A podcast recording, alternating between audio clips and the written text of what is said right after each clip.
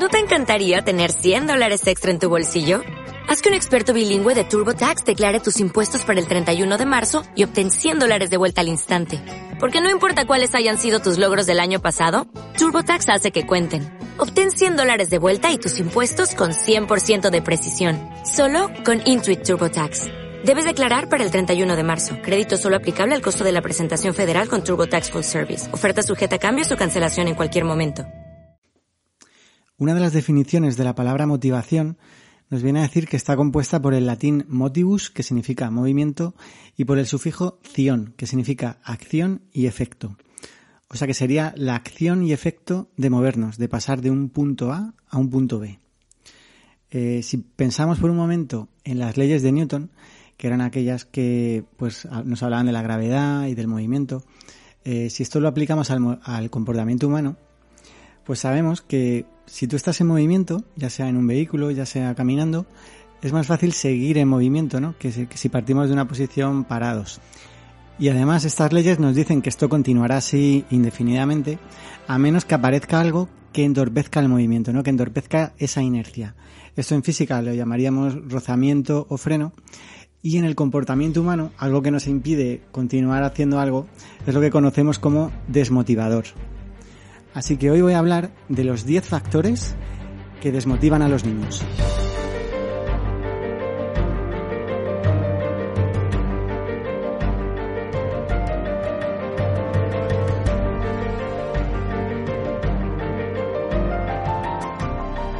El Cubil Creativo. Un podcast sobre educación, desarrollo personal y aprendizaje creativo. Con Javi Quílez.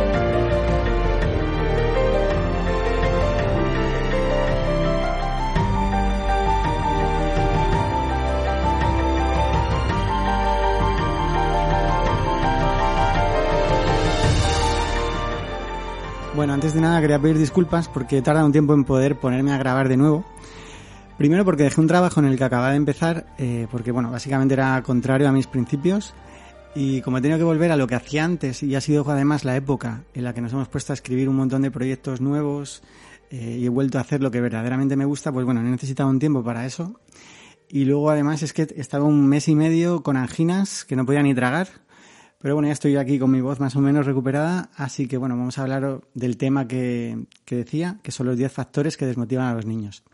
Esto, eh, esto fue un artículo que escribí en mi web allá por mayo de 2014 y se compartió en Facebook en aquella época eh, más de 900 veces y recibió en total más de 17.000 me gusta. Estas estadísticas las tengo guardadas en una captura, pero hace poco, bueno, pues por cosas de WordPress, eh, reindexé eh, todos los enlaces de una manera diferente para que se, posicionaran mejor en los motores de búsqueda y algunas de estas estadísticas se han ido, pero bueno, ahí queda.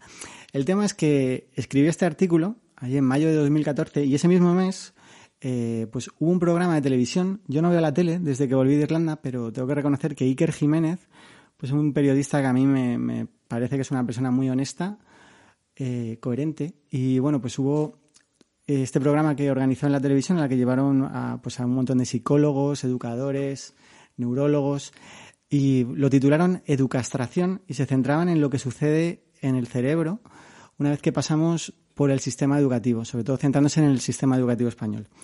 En aquella época, pues yo tenía mi cuenta de Twitter, porque posteriormente me la robaron y bueno, historias.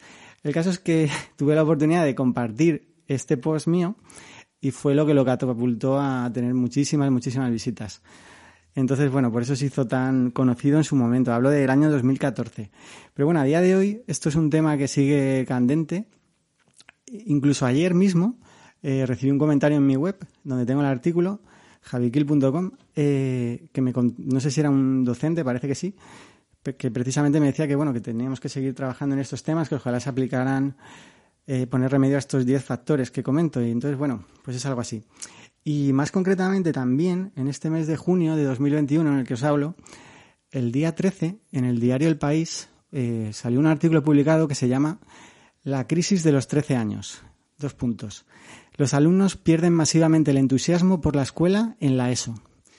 Entonces, bueno, eh, si resulta que en la ESO los alumnos ya no tienen motivación por aprender, todo se convierte en una tarea impuesta que tiene poco que ver contigo y bueno, pues esto conlleva pues lo que sabemos, ¿no? Ya tantos años de fracaso y sobre todo de abandono escolar, que es lo más complicado de subsanar.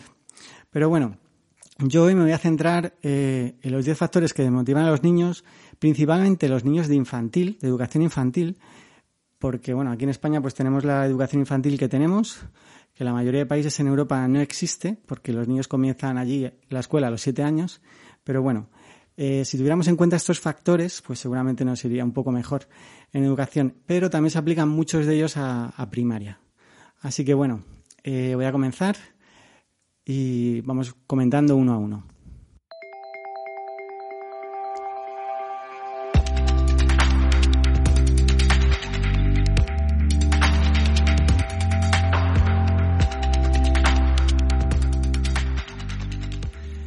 Pues se habla mucho de cómo motivar a los niños. Hay cientos de artículos en Internet con recursos, trucos, consejos de cómo podemos motivarles.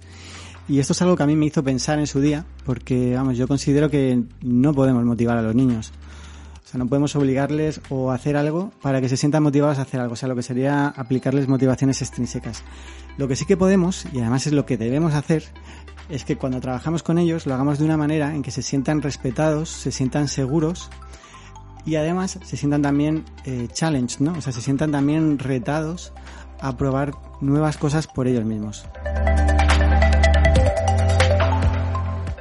Si conseguimos hacer esto, si conseguimos, valiéndonos del entorno en el que están estos niños y lo que nosotros hacemos en ese entorno, eh, probablemente desarrollen un interés y un gusto por lo que hacen. Y esto les animará a seguir haciéndolo por esa inercia en el movimiento que decíamos antes y que lleguen cada vez más lejos. En otras palabras, lo que debemos hacer es eliminar las condiciones que suponen un impedimento para su motivación natural. ¿Vale? Los niños nacen motivados para el aprendizaje, nacemos así, es un instinto natural, nacemos con ello porque lo necesitamos. Somos la especie que necesita más años para poder valernos por nosotros mismos. Entonces, todo lo que tenga que ver con descubrir el entorno, con experimentar con lo que tienen a su alcance y afianzar de esta manera los conocimientos que ya tienen previamente, esto está demostrado que produce placer en los niños. Y es por este motivo por el que muchas veces les vemos repetir una y otra vez lo mismo, porque es la manera de afianzar conocimientos y construir nuevos. Luego, a lo mejor la pregunta que tendríamos que hacernos es, bueno, entonces, ¿por qué hay niños que no acuden con alegría a la escuela? Porque hay niños que les cuesta tanto, porque hay niños que lloran en algunas escuelas, en otras no, que esto ya hablaremos más adelante. Así que bueno, centrándonos en infantil, voy a enumerar estos 10 factores que en mi opinión pueden provocar esta falta de motivación y que he observado pues tristemente en aulas de educación infantil, en centros del sistema educativo español, tanto privados como públicos. Bueno, el primero de todos es la falta de cariño. Según la Organización Mundial de la Salud, la falta de cariño retrasa el crecimiento y el aprendizaje de los niños y aumenta además las posibilidades de desarrollar infecciones. O sea que tenemos que tener claro que el amor, el cariño y el respeto tienen que ser la base de la práctica educativa, sobre todo en educación infantil. Si es que esto debería ser algo básico, ¿no? O sea que, pues en un claustro de maestros, que se ponga encima de la mesa, pues oye, vamos a ver cómo damos aquí afecto, ¿no? Se lo estamos demostrando a todos. ¿Hay alguien que, que no? alguna manera mejor de asegurarnos de que el amor, el cariño y el respeto, que esto es lo que necesitan, que oye, es que lo dice la Organización Mundial de la Salud, eh, ¿cómo lo estamos haciendo? ¿Lo estamos haciendo bien? Lo podemos hacer de una manera mejor. Si hay alguien que necesita apoyo, o sea, ahora hay un montón de cursos, ¿no? De inteligencia emocional para aprender a hacerlo. Pero luego, por el otro lado, lo que sería necesario también sería que, pues, los padres, cuando van a visitar para conocer el centro en el que van a dejar a sus hijos, pues, oye, una de las primeras preguntas podría ser, ¿cómo inculcáis aquí amor y respeto? Me gustaría verlo, ¿no? Es que eso debería ser lo primero, porque es lo que necesita el niño y luego ya si acaso pues que te enseñen los toboganes, las instalaciones o la tortuga. Una compañera me dijo una vez que como no tenía tiempo para abrazarlos a todos, pues que prefería no abrazar a ninguno. Y claro, digo yo, pero bueno, ¿y para qué necesita ese tiempo? O sea, que puede haber más importante.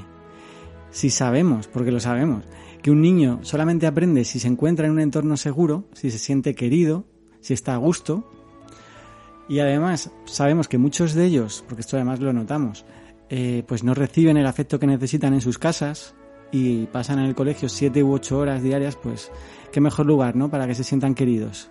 Que no tienes tiempo, pues cambia todo lo demás. O sea, es que esto es primordial. Y vale, es verdad, eh, hay muchos docentes pues que dicen que bueno, esto es su trabajo y que no tienen esa facilidad para mostrar afecto, que no es una habilidad que tengan, que no la hemos estudiado en la carrera, ¿no? Pues a lo mejor, oye, llegado el momento, a lo mejor esta gente o bien necesita ayuda o bien deberían plantearse la, su profesión.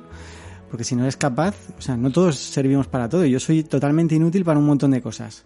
Así que aunque suene duro, pues quizá era el momento de plantearse las cosas, ¿no? Porque si no puedes dar lo que necesitan, entonces ¿para qué? El número dos sería la inseguridad.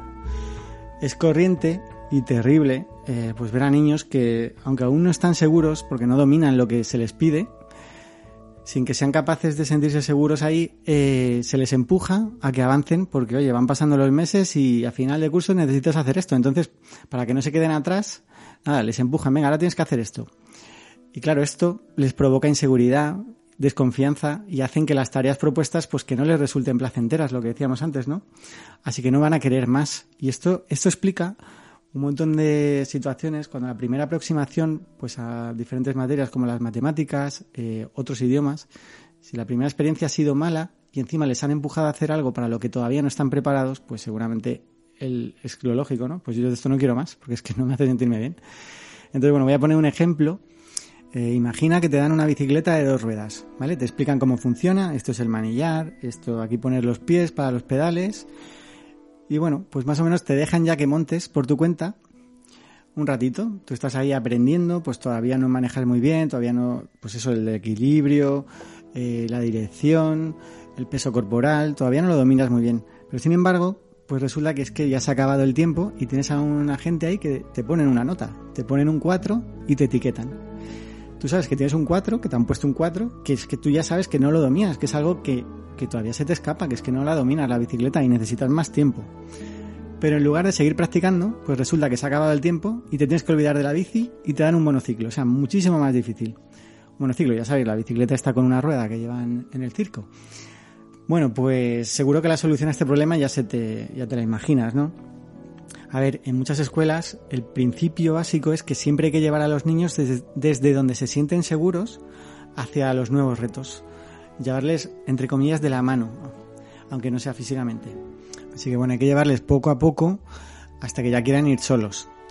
Eh, si echamos un vistazo a Europa, pues bueno, resulta que algunos de los países que consideramos punteros en educación, allí no promueven que los niños aprendan a leer antes de los 7 años, ni tampoco trabajan conceptos abstractos en matemáticas por las mismas razones pedagógicas que se estudian aquí en España, que esto lo llevamos estudiando 40 años, si no más, en asignaturas como didáctica y psicomotricidad, pero tristemente son conceptos que luego no se aplican. O sea, aquí, por alguna razón, que aquí tiene mucho que ver las editoriales, pues nos empeñamos en que empiecen a hacerlo cada vez antes, que empiecen a leer cada vez antes, que empiecen a manejar conceptos abstractos matemáticos cada vez antes, sin tener en cuenta si es beneficioso para el niño, ni respetar sus tiempos y obviando todo lo que sabemos. Eh, lo cual es muy triste. Por eso, que se sientan seguros es otro de los factores primordiales.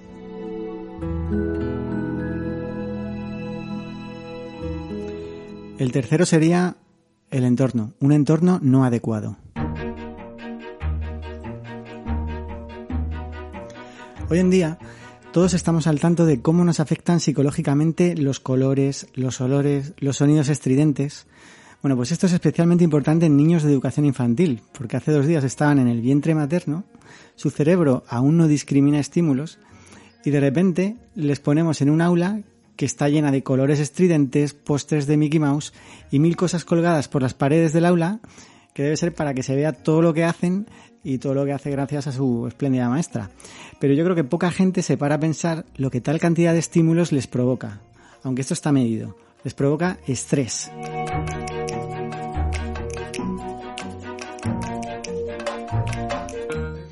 Algunas escuelas se presta mucha atención a esto y por eso se utiliza, por ejemplo, tonos pastel en las paredes que evoca a la sensación que tenían en el vientre materno. Se, pues, se utiliza lo que es la teoría de los colores de Goethe y bueno, todo esto por la misma idea de llevarlos desde donde se sienten seguros y relajados hasta, hasta nuevos sitios, ¿no? E intentan que todo esté lo más despejado posible y diáfano para lo cual los niños colaboran desde el primer día. En este sentido, un entorno lo más natural posible y en contacto con la naturaleza es lo mejor según varios estudios y por eso cada vez hay más bosque escuelas, escuelas bosque y demás. El cuarto factor es el ruido.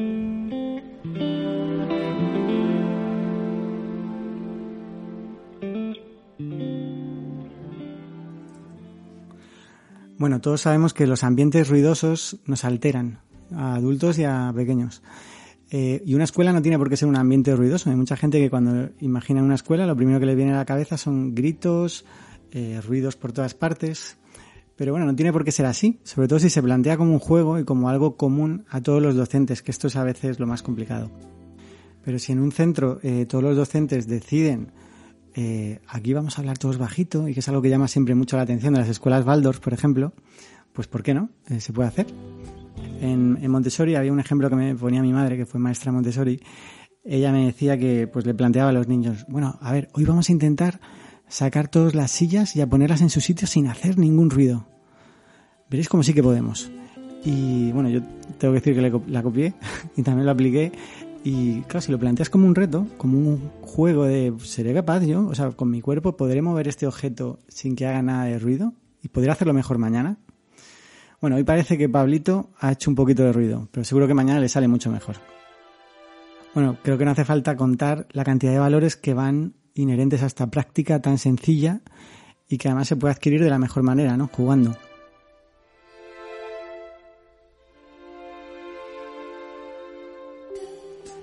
También está comprobado que el oído humano durante los primeros meses de vida hay algunas frecuencias sonoras que no las percibe bien y esto le produce estridencias en el cerebro. En la escala musical que tenemos, eh, esto coincide con los semitonos. Así que si elegimos una melodía que evite estos semitonos, eh, los niños la percibirán mejor y además conseguirá que se relajen. Este es uno de los trucos. Y hay varios instrumentos eh, que utilizan la escala pentatónica. Por ejemplo, en las escuelas Waldorf es habitual verles que están tocando el arpa para que los niños se duerman. Y lo bueno es que de estos instrumentos es que toques lo que toques, suena bien.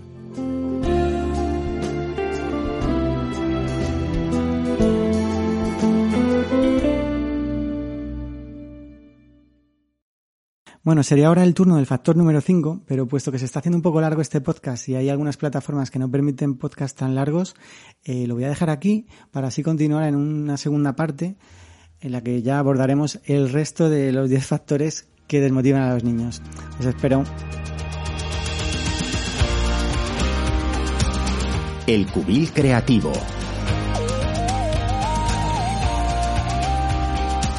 Un podcast sobre educación, desarrollo personal y aprendizaje creativo. Con Javi Quílez.